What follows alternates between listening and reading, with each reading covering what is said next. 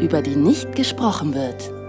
Da war ich vormittags noch alleine zu Hause und habe dann gemerkt, ich habe jetzt noch gar keine Bewegung gespürt. Dabei kommen die ja immer ab und zu mal über den Tag verteilt.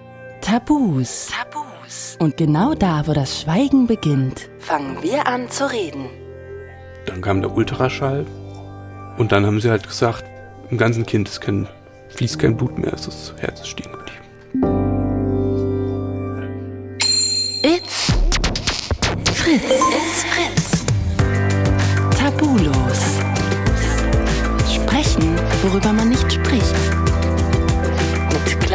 Kamit.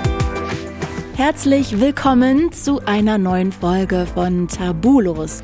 Wie immer treffe ich mich auch heute mit Menschen, die in ihrem Alltag einfach ein Thema haben, was ja so sehr sensibel ist, wo sie wenig drüber sprechen, wo sie vielleicht auch wenig drauf angesprochen werden, einfach weil es ein Tabuthema ist. Heute, glaube ich, muss man so ein bisschen Anlauf nehmen, um überhaupt wirklich gleich weiterzuhören. Denn heute geht es um ein Thema, was das Herz echt bluten lässt, und zwar um Totgeburten. Jana und Timo, die haben ihr Baby tot zur Welt gebracht.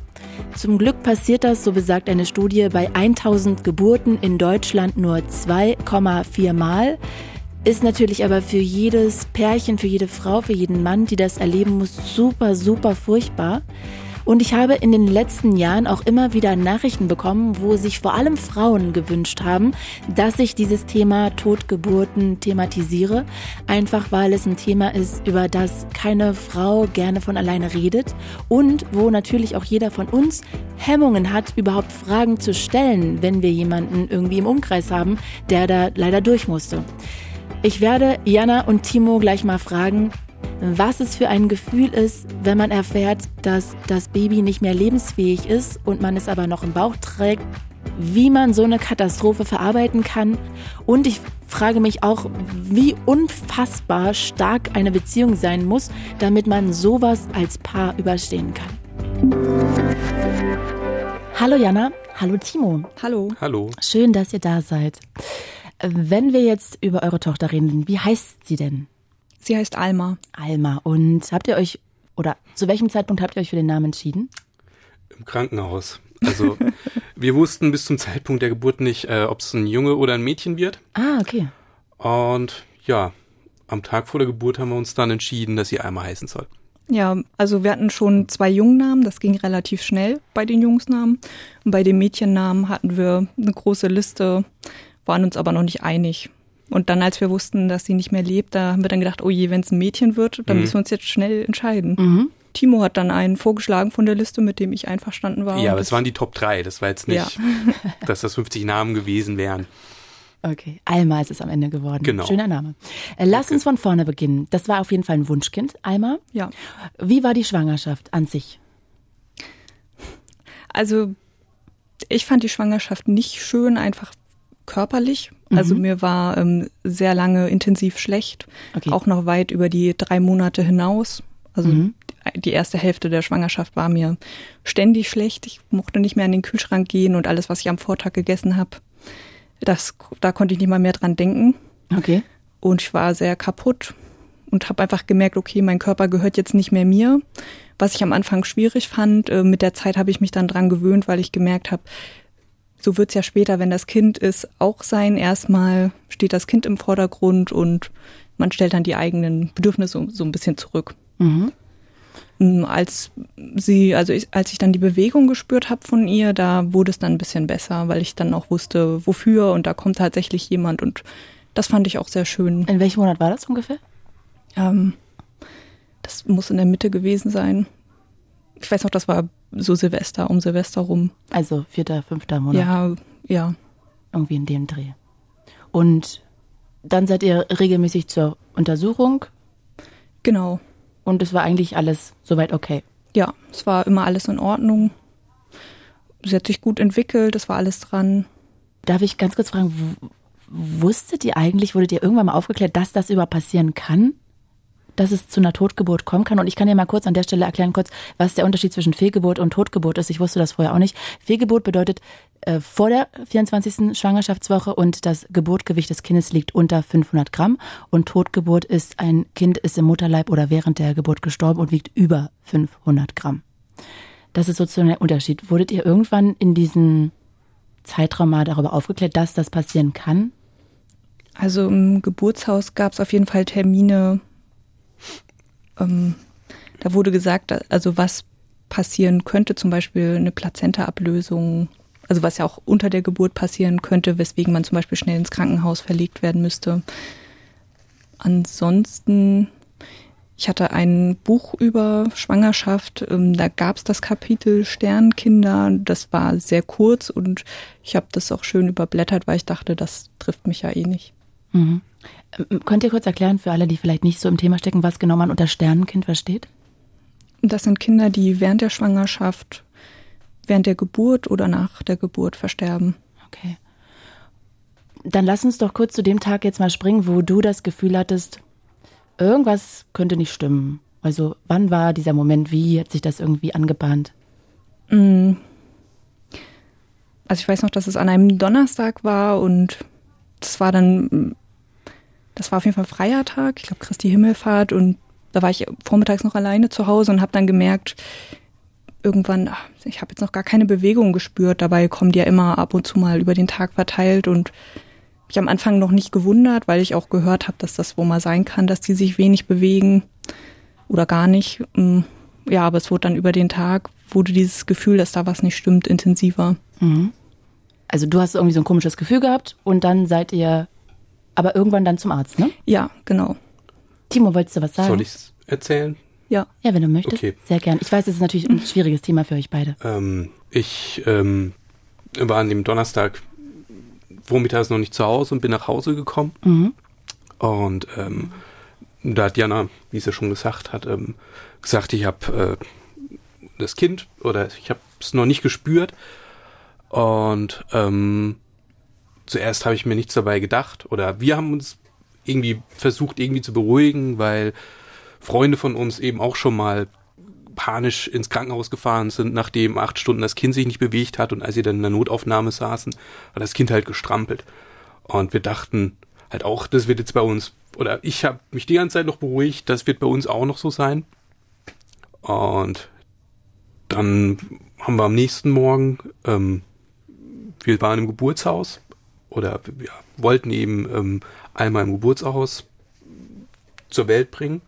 Was heißt das denn? Ähm, Geburtshäuser sind, ähm, also es ist nicht ein Krankenhaus, sondern man, ähm, es ist, wie beschreibt man denn ein Geburtshaus? Sorry, dass ich das nicht weiß. Ähm, ist das extra ein Haus, was angelegt dafür ist, dass man da genau. genau Kinder gebären kann? Von Hebammen geleitet und äh, wenn man da hingeht, weiß man, dass man keine Schmerzmittel bekommt weil die das da nicht haben. Ah, das ist der Unterschied. Genau, und dafür ist die, ähm, na.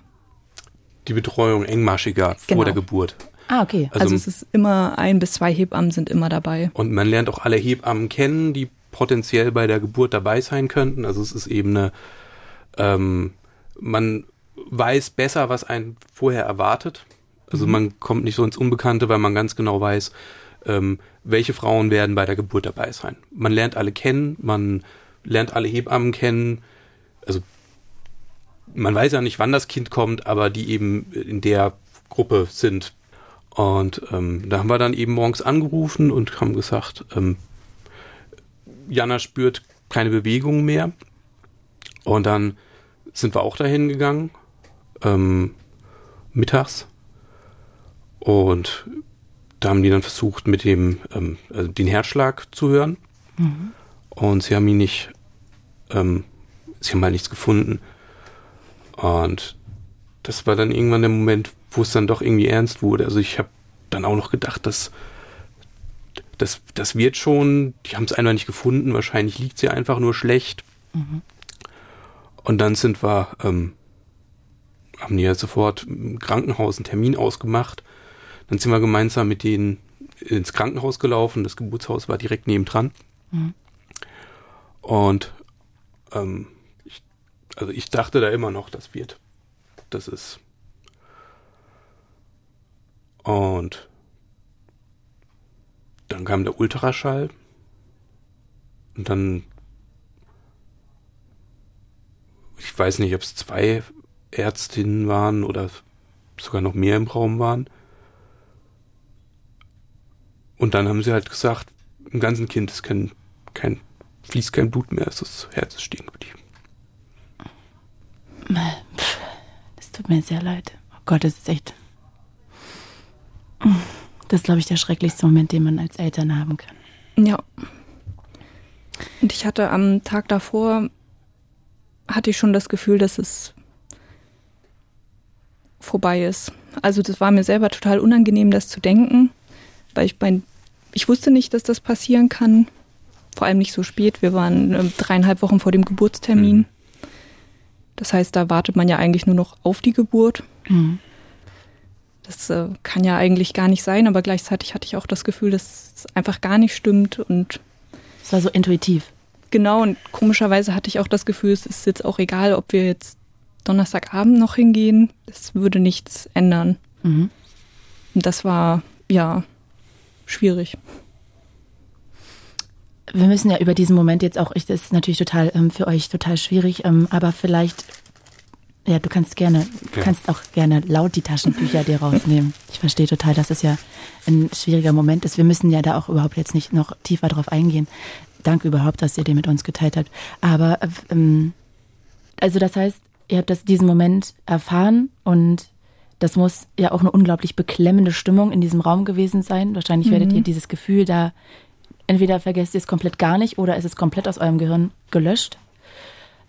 Was macht man denn dann, wenn man aus diesem Krankenhaus rauskommt? Also wahrscheinlich ist man ja komplett mit sich beschäftigt, aber ich könnte mir vorstellen, auch mit der Angst, dass man das ja auch aussprechen muss gegenüber seinen Familienmitgliedern und dass es ja dann noch realer wird irgendwie. Also da ist man ja wahrscheinlich in ganz verschiedenen mhm. Stimmungen und Stufen irgendwie. Ja. Also erstmal war es so, dass, also es war nicht so, dass die Ärztin dann gesagt hat, so jetzt können Sie nach Hause gehen, sondern die ähm, haben uns dann erstmal Zeit gegeben, waren wir erstmal eine Stunde draußen, um so ein bisschen das sacken zu lassen. Verstehen konnte ich es dann nicht, aber einfach, dass man so, ja, einmal diesen ersten Schock äh, versucht zu verarbeiten. Mhm. Und ähm, dann sind wir wieder ins Krankenhaus gegangen und die haben uns dann gesagt, wie es jetzt weitergeht. Also das heißt, im Krankenhaus wurden wir super betreut. Die haben ja, uns gut aufgeklärt und auch gleich eine Informationsmappe mitgegeben. Habt ihr auch gleich noch irgendwie hinten dran so ein psychologisches Gespräch gehabt? Also an? Also nach der Geburt hatten wir das. Okay, nicht an diesem Tag. Nee, aber ich glaube, hätten wir gesagt, dass wir es wollen, dann hätten sie mhm. das sicherlich angeboten. Mhm. Okay, also das heißt, ihr seid dann erstmal rausgegangen, diesen Schock so ein bisschen, ja, verdauen kann man den ja nicht, ne? Aber ihr habt euch auf jeden Fall irgendwie eine Stunde Zeit genommen, mhm. was auch immer da eigentlich am Ende in euch im Geschehen ist, wahrscheinlich nicht sehr viel. Und dann seid ihr wieder reingekommen, habt Gespräche geführt. Worüber redet man dann mit Ärzten? Ja, die erste Frage ist ja, ähm, okay, das Kind ist tot und es muss ja trotzdem auf die Welt kommen.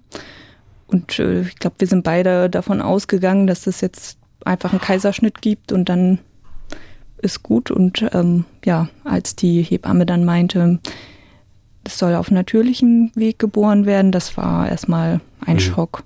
Ja.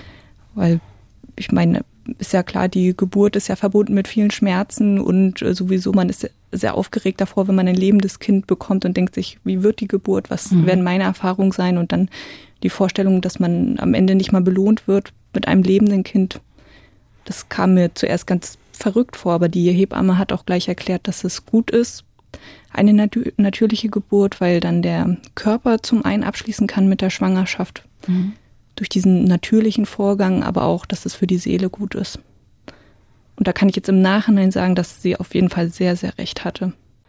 Ehrlich gesagt, jetzt war ich ja noch nie in der Situation, ich war noch nicht schwanger. Für mich ist die Vorstellung, dass man dann auf jeden Fall sein totes Baby mit sich rumträgt ein paar Tage, das ist für mich ehrlich gesagt das unfassbar schlimmste Gefühl, was ich mir vorstellen kann. Und ich weiß nicht, ob man irgendwie denkt, so ich will das einfach nur hinter mich bringen, ich will es einfach nur weghaben, oder das klingt jetzt total hart, oder ob man eigentlich denkt, das ermöglicht mir eigentlich einen langsamen Abschied. Also welches Gefühl überwiegt da? Das kann ich nicht so richtig sagen. Also es war alles, weil einerseits war es ja noch dieses Unverständnis, mhm. das Baby ist wirklich nicht mehr am Leben und es wird alles nicht so, wie wir uns das vorgestellt haben. Deswegen wäre es schwierig gewesen, wenn ich sofort einen Kaiserschnitt gehabt hätte, weil mhm. dann wäre wirklich gar nichts mehr da. Und gleichzeitig, aber ist es natürlich auch komisch, wenn man weiß, man trägt ein Kind in sich, was nicht mehr lebt. Mhm. Aber ja. Und ich hatte vier Tage eiskalte, panische Angst.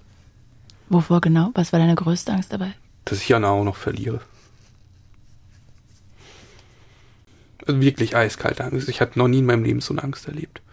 Dass sie sozusagen von dieser Situation so ergriffen ist und so neben sie steht, dass sie weg ist? Nee, dass sie die Geburt nicht überlebt. Ach so, okay. Kann das denn passieren? Ist das, passiert das häufig? Nee, also es ist genauso unwahrscheinlich wie ein Kind, das drei Wochen vor der Geburt stirbt. Okay. Es war, das war, das war. Also ich, für mich war es auch unvorstellbar, dass Jana das noch drei Tage, vier Tage durchstehen muss. Und verrückt war, also es war auch von außen, alle haben Angst gehabt, das können die doch nicht machen, ihr könnt doch jetzt nicht das Kind. Die können, die können, das war. Ja, ich selber habe mir da nicht so die Gedanken drüber gemacht, weil die Ärzte haben gesagt, das ist okay, ich habe keine erhöhten Entzündungswerte, die Fruchtblase ist noch geschlossen, das geht. Und dann dachte ich mir, ja, wenn die das sagen, dann war es mir dem Moment auch also ich habe da einfach dran geglaubt und dachte, okay, das wird schon. Die Frage ist natürlich auch, wie weit du da überhaupt neben dir standest und wie weit das überhaupt ja. zu dir vorgedrungen ist, ne? Diese ganze Situation. Ja. Also Freitag habt ihr das erfahren? War dann sofort klar, wann die Geburt sein wird? Nein, die Ärzte haben gesagt, dass das, also dass die Geburt eingeleitet wird und aber man vorher nicht sagen kann, wie lange das dauert, dass das sehr unterschiedlich ist. Und ich habe dann an dem Freitag Tabletten bekommen, damit der Körper auf die Geburt vorbereitet ah, wird. Ah, okay. Und ähm, im Krankenhaus haben sie dann gesagt, wir können gleich da bleiben, wenn wir möchten, aber wir können auch nach Hause fahren. Und dann seid ihr nach Hause gekommen. Was macht man, wenn man dann nach Hause kommt in dem Moment, nach solcher Situation, nachdem man das erfahren hat? Aufs Sofa setzen und ungläubig rausstarren. Mhm. Und wir haben dann unsere Eltern angerufen das war tatsächlich auch sehr schwierig, gerade dieses Aussprechen und auch zu wissen, was das, also dass es für die auch schwer ist. Und das habt ihr direkt noch an dem Freitag gemacht? Ja. Wie reagieren denn da Eltern? Also, die sind ja auch hin und her gerissen zwischen ihrem eigenen Schmerz und dem Schmerz, den ihr da gerade durchstehen müsst, ne? Sprachlos. Mhm. Also auch riesiger Schock. Mhm. Und Unverständnis, wie das passieren kann, weil ja alles in Ordnung war und ja. Das ist auch eigentlich eine Frage, die ich so die letzten Tage, als ich wusste, wir treffen uns, so mit mir rumgetragen habe. Also, weil, wie gesagt, ich habe noch kein Kind, ich würde gerne auch ein Kind haben. Für mich ist die Vorstellung schrecklich, dass alles super läuft und drei Wochen vorher kippt dann alles so um. Also, das ist für mich ehrlich gesagt, eine, also das, ich, äh, mit euch zu reden fällt selbst mir schwer, weil es so irgendwie furchtbar für mich ist. Aber ähm, wie gesagt, für mich ist es wirklich super schwierig zu überhaupt zu realisieren, dass das passieren kann, wenn so lange alles gut ist. Jetzt kann ich mir ja vorstellen, dass ihr vielleicht auch nochmal, da reden wir nachher später nochmal drüber, euch vorstellen wollt, nochmal ein Kind zu kriegen. Auch alle, die jetzt gerade zuhören und denken, oh mein Gott, ich bin gerade schwanger oder ich will schwanger werden. Weiß man denn, ob man irgendwas tun kann, damit das nicht passiert? Woher kann das kommen? Wie kann das passieren, dass es zu einer Totgeburt kommt? Weiß man das oder ist das einfach nicht klar? Also die Todesursache von Alma wissen wir nicht hundertprozentig. Hm, direkt nach der Geburt ähm, hat die Hebamme uns gesagt, dass die Nabelschnur zweimal um den Hals und einmal um den Körper gewickelt war, aber also das könnte ein Grund sein. Sieht man das nicht beim Ultraschall?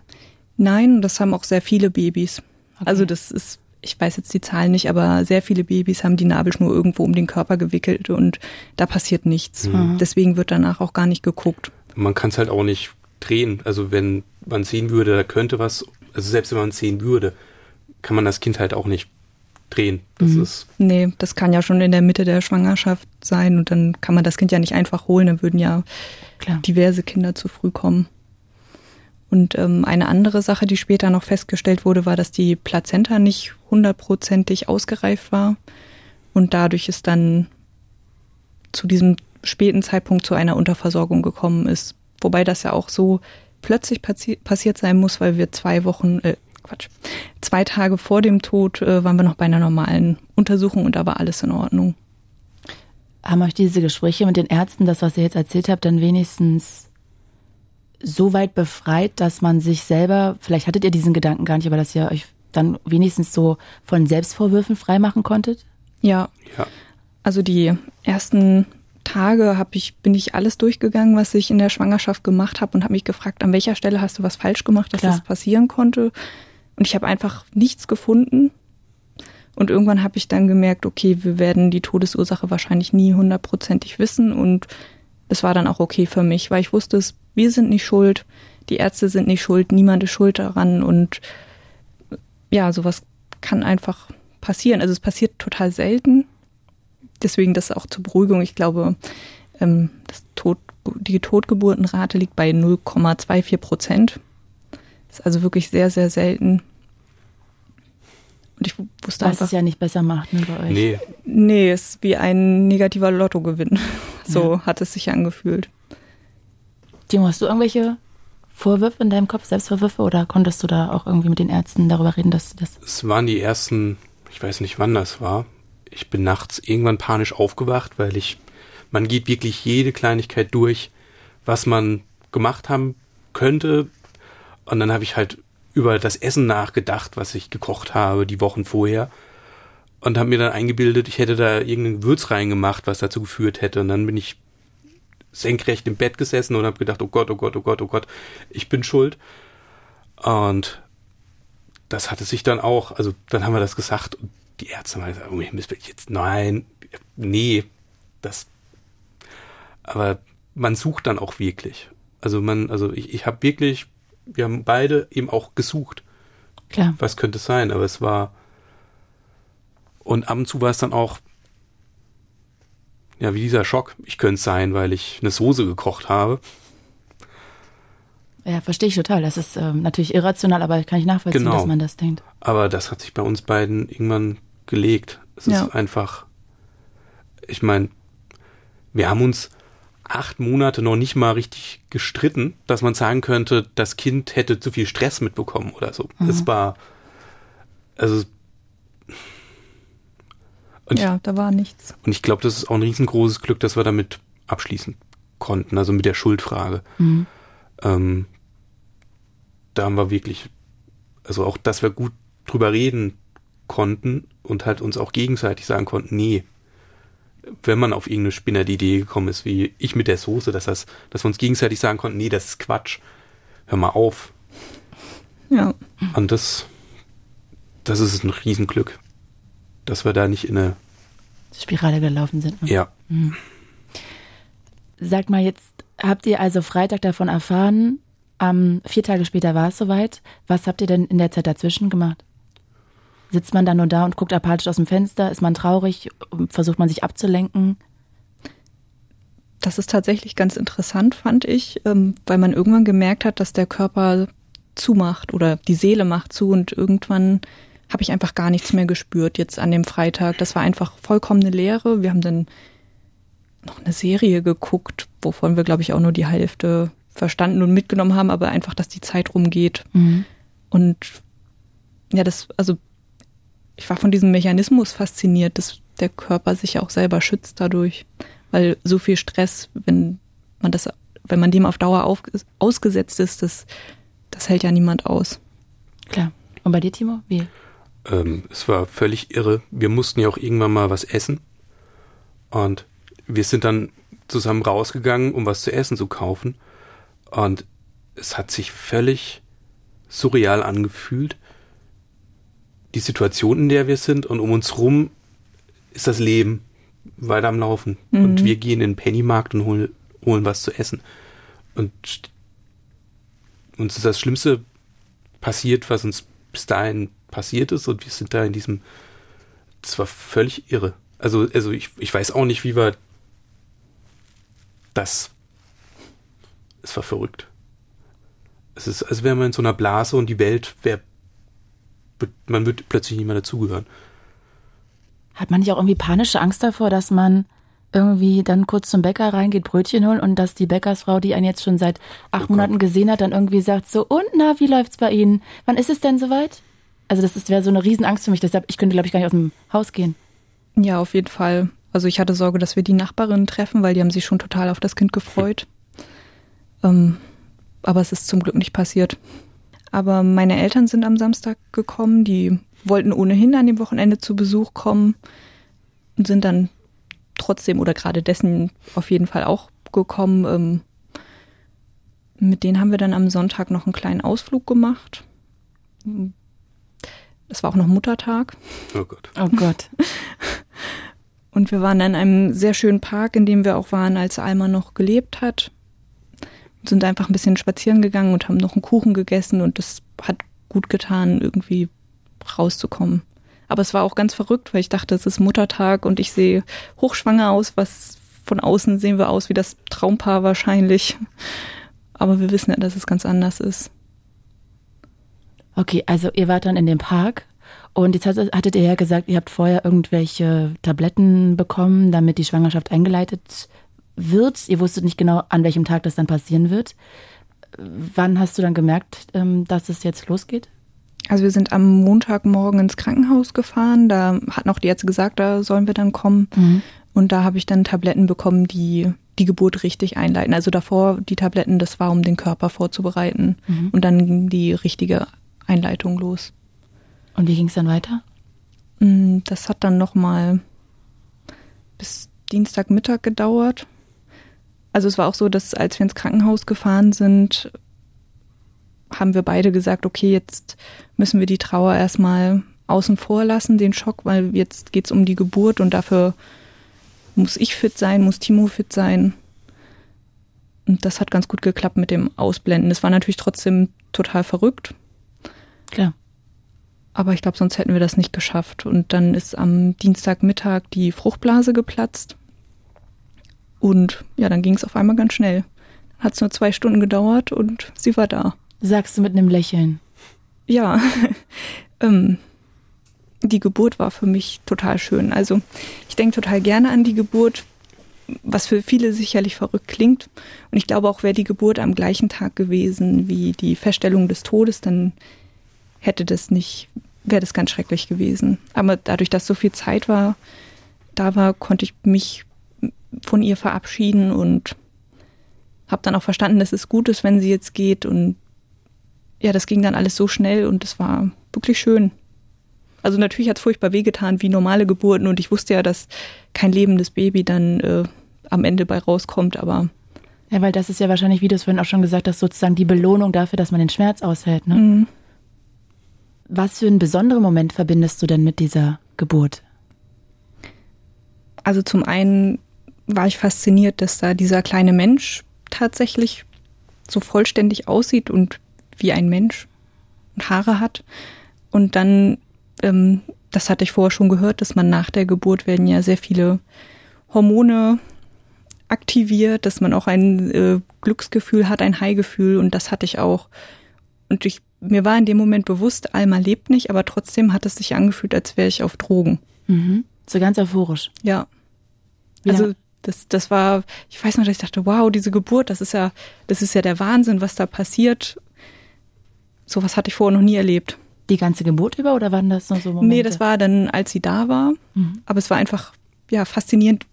Du hast diese Geburt geschafft oder, also auch wir haben die zusammen geschafft so gut und, ja, das war ein Wahnsinns-Hormoncocktail. Mhm. Das heißt, zwei Stunden habt ihr diese Geburt durchgestanden. Mhm. Dann war Alma da. Darf ich fragen, was dann passiert? Also ich kann mir ehrlich gesagt gar nicht vorstellen, nimmt man das Baby dann auf den Arm? Sieht man das gleich? Also will man das? Darf man überhaupt darüber entscheiden, ob man das will oder nicht? Oder? Ja, also die Hebamme hat, also die haben auch vorher gefragt, ob wir das Baby sehen möchten. Und dann, als sie da war, habe ich dann erst einmal durchgeatmet, weil das ja auch ganz schön anstrengend war. Und dann ähm, hat sie gesagt, so, wenn ihr möchtet, dann lege ich sie euch jetzt vor euch. Und dann haben wir sie erstmal ganz lange angeschaut und alles versucht aufzunehmen, wie das Kind aussieht. Man weiß das ja vorher nicht und ohne sie zu berühren oder hattet ihr sie da schon im Arm? Ähm, also sie lag da erstmal, aber wir haben sie angefasst, berührt, die kleinen Hände in die Hand genommen und ja, die Haare angefasst. Wie war das? Faszinierend. Also, weil, ja, das vorher waren das ja nur Bewegungen, die man gespürt hat und auf einmal sieht man, da kommt wirklich ein kleiner Mensch raus und sie war viel größer, als ich dachte. Und das hat es dann auch nochmal unverständlicher gemacht, weil das, sie war fertig, also es war alles dran. Sie hatte eine gute Größe, das Gewicht war, sie war schlank, aber es war nicht, mhm. es hat ihr einfach nichts gefehlt. Wie war es für dich, Timo, dieser Moment, wo ihr einmal anfassen konntet und sie gesehen habt? Es war schön. Oh, okay, also das heißt, du kannst auch gerne, wenn du möchtest, einen Schluck trinken, nimm dir einen mhm. Moment. Ähm, mm, ihr habt sie also gesehen und dann habt ihr sie auf den Arm genommen. Du konntest. Wie viel Zeit durftet ihr mit ihr verbringen? Das war nicht begrenzt. Okay. Also wir, wir haben sie erstmal angeschaut, dann hatten wir sie beide auf dem Arm. Die Ärzte haben mich noch versorgt, wobei da auch alles in Ordnung war. Mhm. Und ähm, dann hat die Hebamme hat dann gefragt, ob wir sie selber ein bisschen waschen möchten und anziehen möchten, aber ich war ja, ich war da nicht in der Lage zu. Das war einfach alles zu viel. Und sie hat sie dann mitgenommen und angezogen. Wir hatten ihr was gekauft. Eine kleine Mütze hat sie aufbekommen und dann hat sie sie uns wiedergebracht. Und dann hatten wir noch mal viel, viel Zeit mit ihr. Und in der Zeit ähm, ist auch eine Fotografin gekommen, die sie dann noch fotografiert hat. Die habt, um die habt ihr euch gekümmert oder? Ja. Also in den vier Tagen davor haben wir das eben auch schon organisiert. Oder was heißt organisiert? Wir haben den, also im Krankenhaus haben die sich wirklich sehr gut um uns gekümmert und haben halt auch gesagt, es gibt die Möglichkeit. Mhm. Das ist dann auch ein spezieller Fotograf, ne? Genau, die heißen Stern, Sternkind, dein Sternkind. Dein Sternkind. Genau. Mhm. Ähm, das ist ein Ehren, Ehren, ehrenamtlicher Verein, ähm, die eben gerade für solche Fälle, für Eltern, die ihr Kind entweder still zur Welt oder Mütter, die ihre Kinder still zur Welt bringen oder vor der Geburt eben schon verloren haben, ähm, dass die Eltern eben auch was haben, um sich an das Kind zu erinnern. Mhm. Weil das sagen halt viele Eltern, wenn das Kind plötzlich, also nicht plötzlich nicht mehr da ist, aber wenn es eben nicht mehr da ist oder so früh gestorben ist, dass sie nicht mal ein Bild haben, um sich an das Kind zu erinnern. Und das haben die uns halt gesagt, dass das gut ist. Oder nee, also dass es, dass wir drüber nachdenken sollen, ob wir es machen möchten oder ob wir uns drüber kümmern müssen, möchten. Und es war super. Das war wirklich gut. Also es war toll. Ja.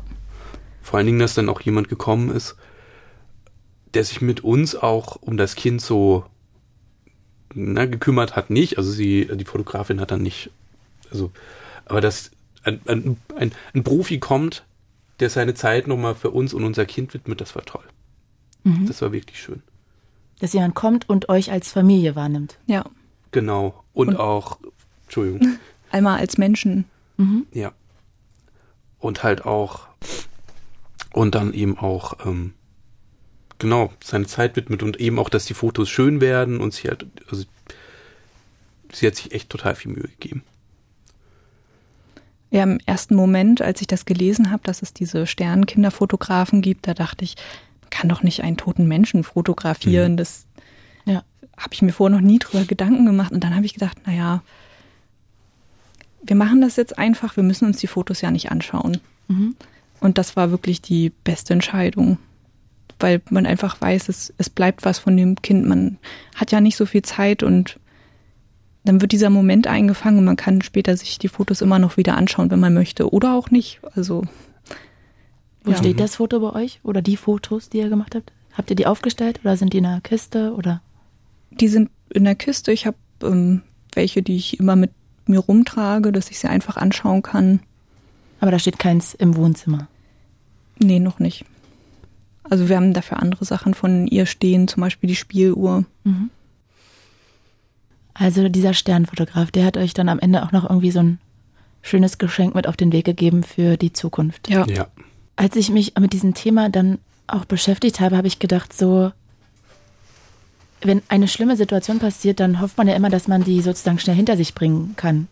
Und das finde ich bei euch so schwierig, weil, also, erst kommt der Moment, wo ihr das Gefühl habt, da stimmt was nicht, dann hört ihr, es stimmt was nicht, das Baby ist tot. Und dann kommt da auch noch die Beerdigung, auch noch.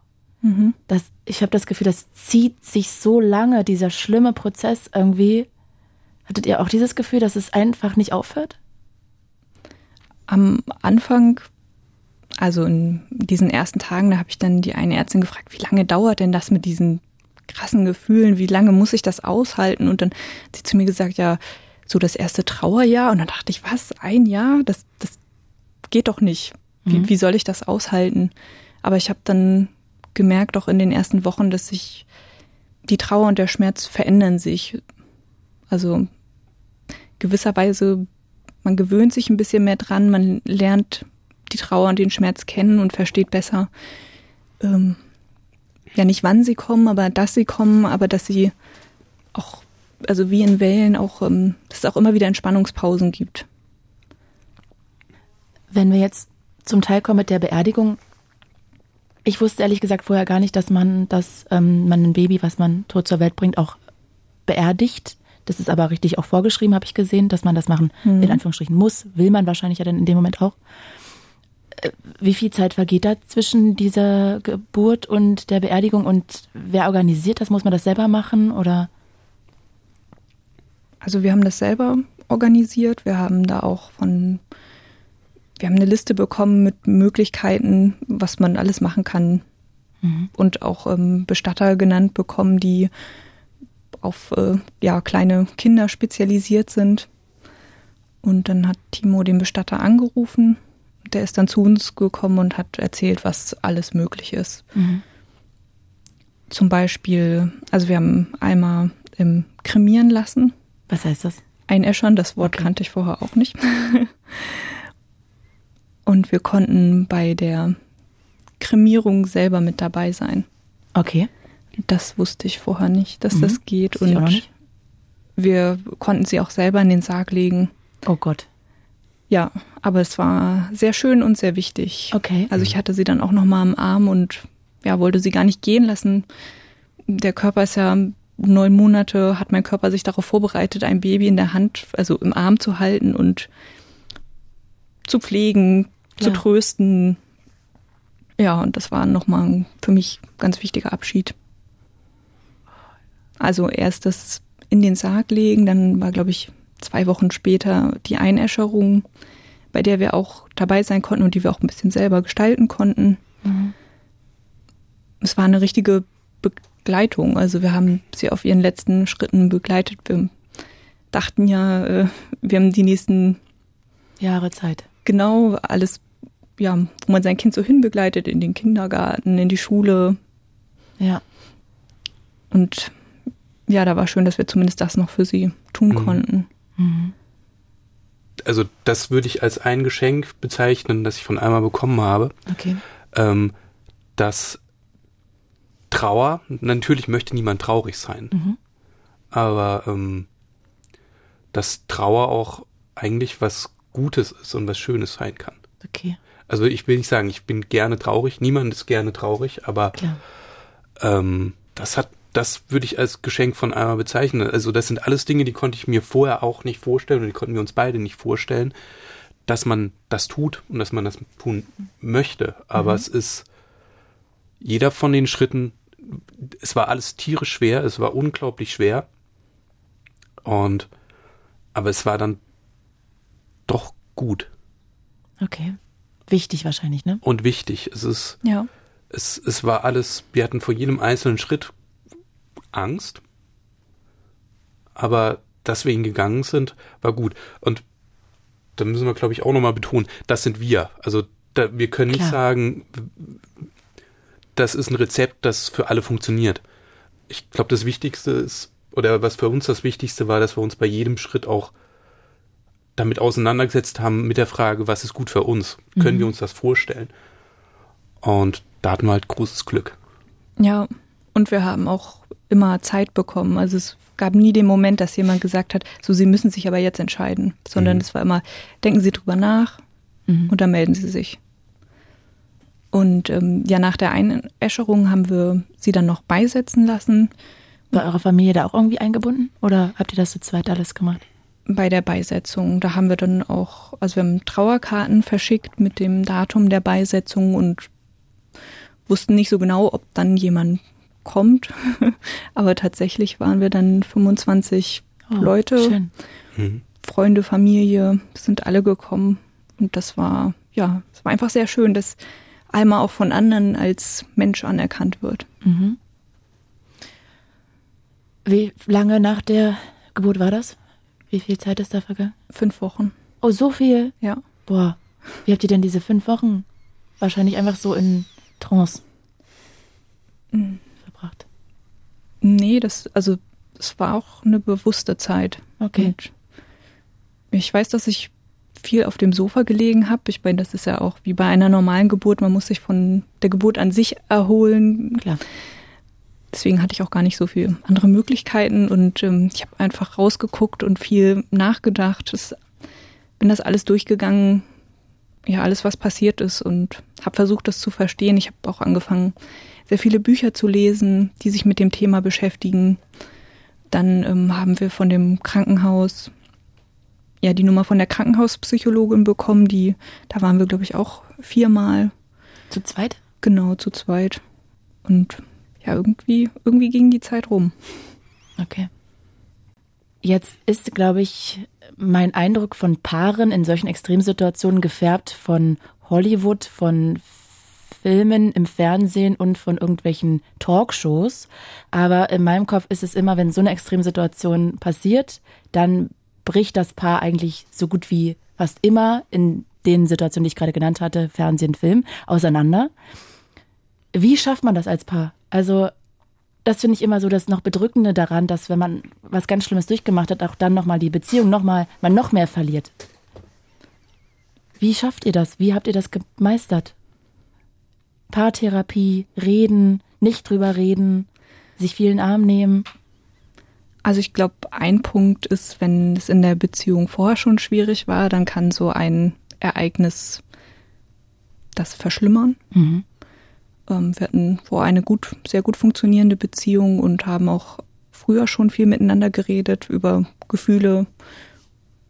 Mm, und das, ja, das haben wir so beibehalten. Und dadurch, dass uns das beiden passiert ist, also ich fand es auf der einen Seite schwierig, weil man sieht ja seinen Partner leiden und möchte das nicht. Es reicht ja, wenn man selber schon leidet. Mhm. Aber auf der anderen Seite wusste ich auch, dass er mich uneingeschränkt versteht. Okay. Und ja, wir haben viel geredet und das auch ab einem bestimmten Punkt ähm, war unsere Trauer dann verschieden. Also, dass Timo dann gesagt hat, er würde gern wieder zur Arbeit gehen und ich dachte, oh Gott, Arbeit, war für mich gleichgesetzt mit Alltag und diesen Alltag wollte ich nicht mehr haben, mhm. weil bei der Arbeit war ich ja die letzten fast neun Monate mit Alma. Warum soll ich da jetzt wieder hingehen? Das ergibt für mich überhaupt keinen Sinn. Aber dann zu verstehen, dass da jeder auch anders ist und ja, das Reden hat einfach geholfen. Mhm. Okay, das heißt, wie viele Wochen waren so vergangen und als du dann wieder angegangen, angefangen hast zu arbeiten, Timo? Ähm, waren es sieben Wochen? Sechs Wochen? Genau. Na, nach der Geburt oder der Beerdigung? Ähm, Geburt. Ich glaube nach der Geburt. Ich war dann auch nur einen Tag in der Woche weg. Und der Alltag hat mir dann halt schon ein bisschen, ein bisschen geholfen. Ich hätte genau. nur so Angst, auch wenn man da hingeht und dann weiß, alle gucken einen so ein bisschen mitleidig an, weil alle wissen, was passiert ist. Der erste Weg war schwer. Das war, es, ja, das war schon schwierig. Ich meine, ich wusste zum Glück, alle wissen's, okay. weil ähm, es dann schon so eng ist. Also es ist dann halt nicht in einem riesengroßen Konzern, mhm, sondern es wussten schon alle, mit denen ich zu tun habe, ähm, wussten dann halt schon, was passiert ist oder dass wir ein Kind erwarten. Mhm. Ja, es war komisch. Also davor hatte ich auch Angst. Vor allen Dingen, wie gehe ich mit den Leuten um? Es ist, was halt auch ein bisschen am Anfang schwierig ist, dass man kein schlechtes Gewissen hat, wenn man okay ist. Also wenn es einem, wenn man jetzt nicht völlig hinüber ist. das ist so, wenn man merkt, okay, ich fange jetzt doch wieder irgendwie an zu leben. Wir haben auch, also es war zum Beispiel auch komisch, wenn wir gemeinsam angefangen haben, wieder zu lachen. Mhm. Es ist so, eigentlich ist das Schlimmste passiert, was uns passiert ist. Wir sind immer noch sehr, sehr, wir sind noch unglaublich traurig. Aber man lebt dann doch. Also, ich weiß nicht, ob das rüberkommt. Es, es ist. Na klar, die Welt geht halt einfach weiter, ne? So wie für alle um euch herum, natürlich auch irgendwann wieder für euch, auch wenn das Schlimme da passiert ist. Genau. Das also klar. ja, eine Situation weiß ich noch, da waren wir noch im Krankenhaus, da beim Kreissaal und im Vorraum standen diverse Essensautomaten, so mit Süßigkeiten, Getränken und dann gab es unter anderem auch einen Würstchenautomat. Und das fanden ja. wir beide ziemlich lustig. Also ich habe noch nie vorher einen Würstchenautomaten gesehen, der Wurst warm oder kalt rausbringt mit Ketchup oder Senf. Und dann mussten wir halt lachen und dann dachte ich so, darf ich das? Das ist doch gerade alles ganz furchtbar. Darf ich jetzt lachen? Mhm.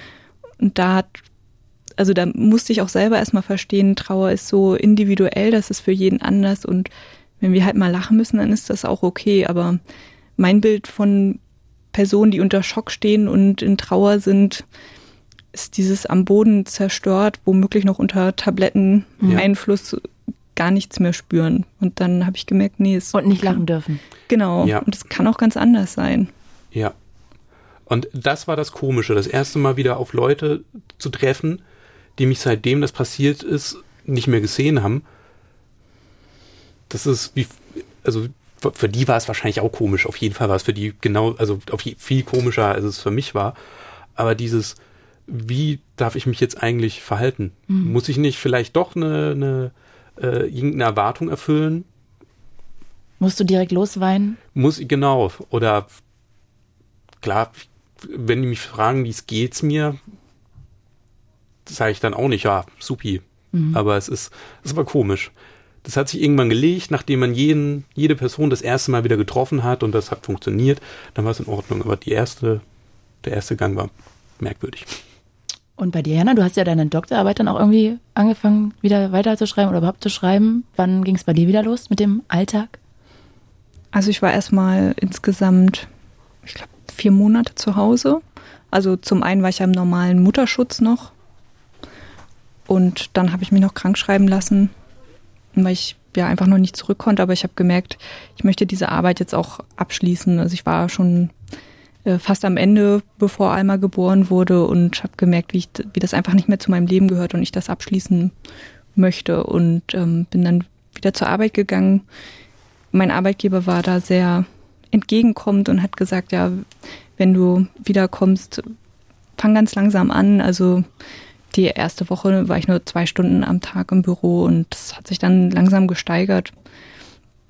Es war aber wie bei Timo dieses erste Mal dahingehen, war, hat sich ganz komisch angefühlt. Vor allem, weil ich da ja eigentlich gar nicht hingehen wollte. Ich sollte ja jetzt, oder wir sollten ja beide zu Hause in Elternzeit sein, Timo und ich mit Alma. Das war ganz merkwürdig und ich habe aber auch gemerkt, wie die, wie die Kollegen nicht genau wussten, was sie jetzt sagen dürfen oder nicht. Und ich habe dann eine Gebrauchsanweisung per E-Mail rumgeschickt. Ah, okay. Was stand da drin? Also ähm, ich habe geschrieben, dass ich vor einem halben Jahr auch nicht gewusst hätte, wie ich mit mir umgehen soll. Und ähm, ich gemerkt habe, dass Offenheit mir total hilft. Also wenn ich den Leuten sage, wie es mir geht und was mir gut tut, habe dann geschrieben auch, dass ich sehr vergesslich bin. Und äh, ja, wenn Leute mich was fragen oder ich was machen soll, ich das vergesse, dass sie mir das einfach nochmal sagen sollen, dass es wenig gibt, was Personen Falsches sagen können außer, äh, ach, es sind doch jetzt schon drei Monate rum oder ihr seid ja noch jung. Mhm. Habt ihr das so oft gehört? Nee, aber ich habe sehr viel gelesen, dass das anderen mhm. passiert ist. Okay. M mir ist das zum Glück nie passiert. Ja. Also es war, diese E-Mail war auch ein bisschen Selbstschutz, dass sowas nicht passiert. Und ähm, dann habe ich auch geschrieben, dass es, also wenn die Leute mich ansprechen auf einmal, dass es kein Problem ist. Es kann sein, dass ich weine, aber das ist für mich okay, weil ähm, viele denken ja, sie wollen das Thema nicht ansprechen, um die Person nicht traurig zu machen, aber ich war ja ohnehin traurig. Also ja, es wäre ja gar nicht schlimmer gegangen. Alma war immer mit dabei. Mhm. Und dass ich auch gerne Fotos zeige, so wie jede andere Mutter auch. Schön. Und Toll. da habe ich auch ein sehr positives Feedback auf die E-Mail bekommen, dass meine Kollegen da meinten, ach ja, jetzt jetzt geht es uns besser damit, jetzt wissen wir auch, was für dich gut ist. Okay. Und das war für dich auch irgendwie ein schönes Gefühl, diese, diese Fotos, die ihr mit diesem Sternfotograf gemacht habt, auch zu zeigen? Ja. Mhm. Einfach, also was ich schwierig finde, ist als Sternmutter oder Sterneltern, wir sind ja Eltern geworden, wir haben das alles mitgemacht von Anfang bis Ende, aber trotzdem haben wir kein lebendes Kind und dadurch ist es so eine ganz komische Rolle. Einerseits ist man Eltern, aber andererseits habe ich keine Ahnung, wie man eine Winde wechselt oder wie man ein Kind beruhigt. Und ich habe gemerkt, dass diese Fotos dann zeigen, ja, Alma war wirklich da. Mhm. Geht es dir auch so, Timo? Mhm. Es ist, äh, wir haben uns schon mit so vielen Fragen auseinandergesetzt, wie es wird, wenn Alma da ist. Also wir, wir haben schon angefangen, einen Kita-Platz zu suchen. Mhm. Und es ist schon ein komisches Gefühl, wenn man mit, äh, mit, mit anderen Eltern am Tisch sitzt und die erzählen gerade von, ach, jetzt müssen wir uns auch drum kümmern, dass wir einen Kita-Platz kriegen, das ist ein Riesenstress. Und es fühlt sich total komisch an. Wir haben uns über dieselben Sachen auch schon Gedanken gemacht. Aber sie ist nicht da. Und auch die Gefühle, die man hat, aber ist man in dem Moment nicht auch total wütend und denkt so, ey, jetzt hör auf, da rumzuheulen wegen dem Kack. Ist wieder der größte Wunsch, dass das mein Problem wäre gerade. Ich würde mich so gerne gerade um einen Kita-Platz kümmern. Nee. Nee? Bei mir schon. Ich war eher traurig und manchmal ein bisschen neidisch, vielleicht. Das, das Neid ist wahrscheinlich dann die mhm. negative Emotion, die ich da empfunden habe. Ja, ich würde das gerne ein bisschen differenzieren. Mir ist nämlich aufgefallen, also auf der einen Seite war ich wütend und neidisch auf andere Schwangere und Eltern, aber mir ist auch aufgefallen, wenn es Bekannte und Freunde sind, die sich mit uns nach Almas Tod auseinandergesetzt haben, die viel mit uns gesprochen haben, sich um uns gekümmert haben, bei den Personen sind, waren diese Gefühle von Neid und Wut nicht mehr da. Mhm. Weil ich wusste, die, die sehen ja, das, stimmt. was wir erlebt haben und fühlen mit. Mhm. Mhm. Und da war das dann auch für mich okay. Und dann, ja, ja, ja, das stimmt. Was wäre eigentlich jetzt, oder was, vielleicht ist es auch schon passiert, wenn ihr irgendwo steht, keine Ahnung, sagen wir mal eine Veranstaltung, euch kennen nicht alle, bei einer Hochzeit von mir aus, ihr lernt einen Paar kennen und dann stehen die neben euch und sagen so, und ihr beide, äh, und, seid ihr auch schon Eltern? Also es ist nicht passiert bisher, aber ich weiß, dass ich auf jeden Fall sagen würde, ja. Mhm. Und mhm. Ähm, am Anfang war ich mir nicht sicher, was ich sage, weil ich auch ja nicht weiß, wie mein Gegenüber darauf reagiert, aber ich habe jetzt im Freundes- und Bekanntenkreis gemerkt, dass die also natürlich ähm, erschreckt sind, was passiert ist, aber trotzdem nicht äh, sich umdrehen und nicht mehr mit uns sprechen. Und ähm, dann habe ich mir auch gedacht, naja, das Alma ist ja unser Kind, ich könnte sie nicht verschweigen. Und es ist ja auch gut zu sehen, dass es Eltern gibt wie uns, denen sowas passiert ist und dass wir es dann aber trotzdem noch schaffen, mhm. ein halbwegs normales Leben zu führen. Mm, ich habe vor, ich weiß nicht, vor ein paar Monaten von einer Frau eine Mail geschrieben bekommen, die auch ihr Baby verloren hat und die geschrieben hat, dass sie das so schwierig findet, dass Leute nicht über dieses Thema reden, auch andere Leute nicht mit ihr darüber reden, weil sie das Gefühl haben, dass es so ein schwieriges Thema ist und dass deshalb so unter den Teppich gekehrt wird und auch totgeschwiegen wird und dass sie das so schwierig findet, weil ihr das das Gefühl gibt, als dürfte man da nicht drüber reden, als würde es diese Kinder nicht geben. Ist das auch euer Gefühl, dass ihr damit so hadert, dass das so ein Tabuthema ist? Also auf der einen Seite habe ich schon das Gefühl, dass es ein Tabuthema ist, weil ich davor ja nicht davon wusste, dass mhm. das passieren kann, dass ein Baby so spät noch einfach so sterben kann. Mhm. Auf der anderen Seite habe ich ein bei uns im Umfeld einfach ganz, also eigentlich nur positive Erfahrungen gemacht. Okay. Wir haben zum Beispiel viele Karten bekommen von Freunden und teilweise standen da längere Texte drin, aber teilweise stand auch einfach drin, ich weiß nicht, was ich sagen soll oder es tut mir leid und das hat schon gereicht, weil ich dann gesehen habe, ja, die Leute wissen auch nicht, was sie machen sollen, aber sie, sie schreiben wenigstens was oder sagen was. Mhm. Und das hat total geholfen, aber auch ähm, also ich habe auch selber das Bedürfnis, viel über Alma zu reden. Und ich glaube, wenn ich das dann meinen Freunden sage, dann wissen sie auch, wie sie mit mir umgehen können. Mhm. Aber gleichzeitig ist das auch ja wieder super individuell. Es gibt sicherlich auch Eltern, die gar nicht darüber reden möchten oder können. Klar. Habt ihr mal darüber nachgedacht, ob ihr jetzt noch mal schwanger werden wollt? Wollt ihr noch ein Kind? Seid ihr da schon dran?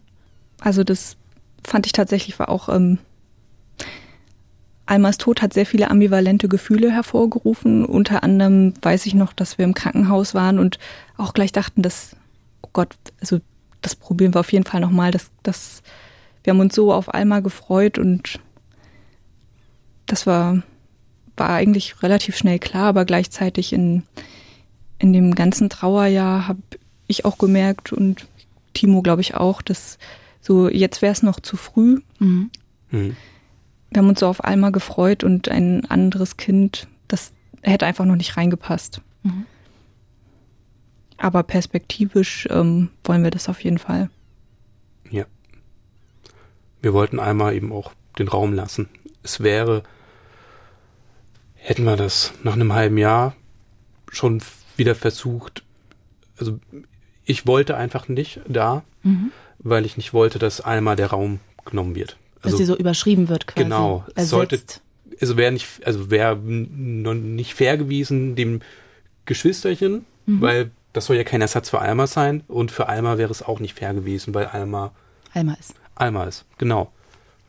Und ja, aber hier muss ich auch wieder sagen, dass es da ist auch jedes Pärchen anders. Es gibt ja. andere Eltern, die sich schon früh wieder dran wagen und schwanger werden und für die ist das wahrscheinlich der richtige Weg. Das war nur so für uns, wäre das nicht. Genau. Mhm. Wäre es das nicht. Klar. Ja. Der erste Todestag eurer Tochter von Alma ist ja jetzt ein bisschen als ein Jahr her, bisschen mehr als ein Jahr. Was habt ihr da gemacht? Habt ihr das Gefühl, ihr wollt das jetzt jedes Jahr so machen, auch wie ihr es macht? Habt ihr jetzt eine Tradition? Habt ihr euch was überlegt vorher oder nichts gemacht? Doch. Ja. Wir haben den Geburtstag auf jeden Fall gefeiert. Mhm. Also wir sind zu ihr ans Grab gefahren, haben einen schönen Luftballon gekauft, ähm, schönes Blumengesteck, was gegessen, was getrunken. Timo hat ja auf der Gitarre was vorgespielt.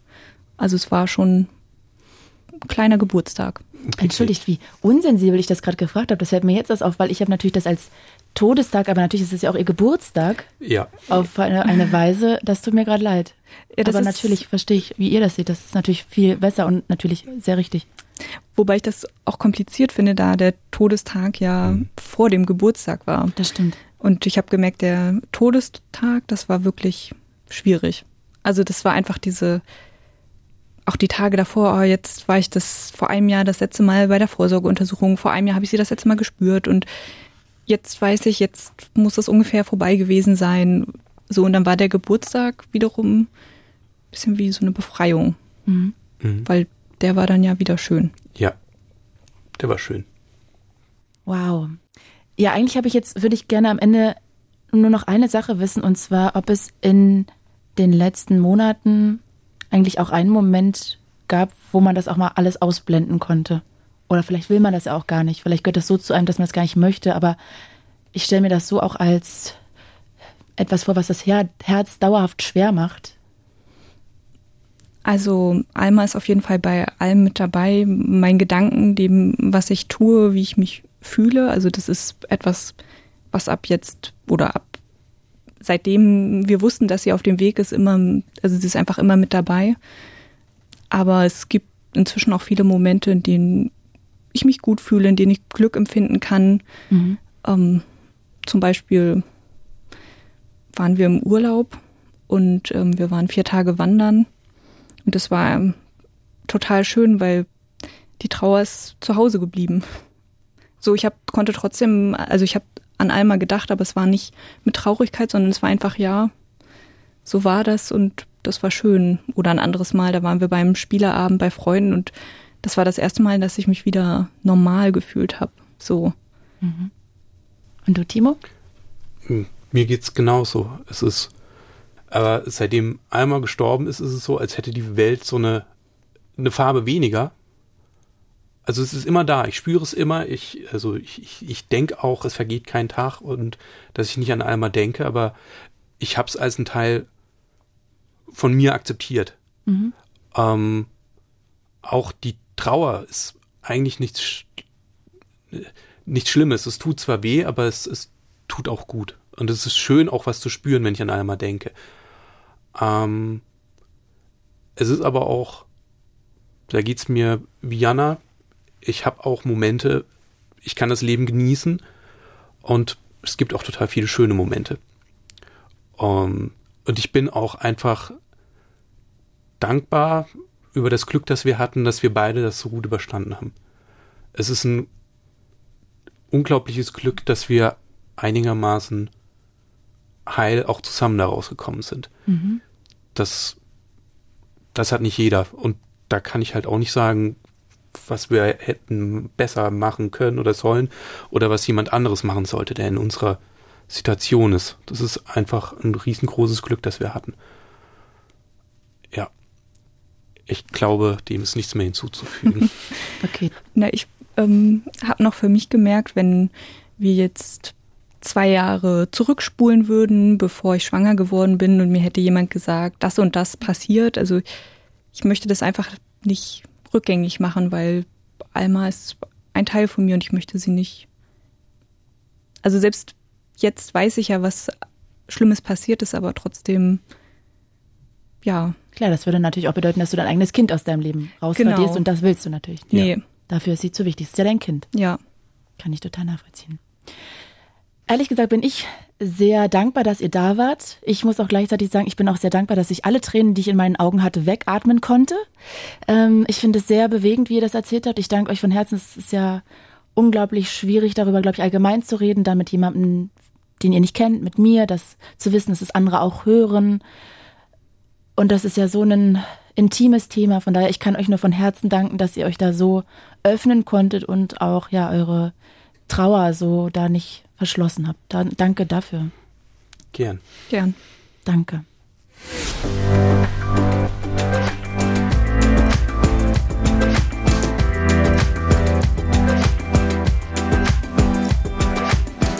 Das ist jetzt die Geschichte gewesen von Jana und Timo. Vielleicht habt ihr was Ähnliches, vielleicht was ganz anderes erlebt. Vielleicht wollt ihr eure Geschichte auch erzählen eure Geschichte, die auch sich um ein Tabuthema dreht, dann schreibt uns doch gerne an podcast.fritz.de. Da könnt ihr auch gerne Themenvorschläge und Feedback loswerden.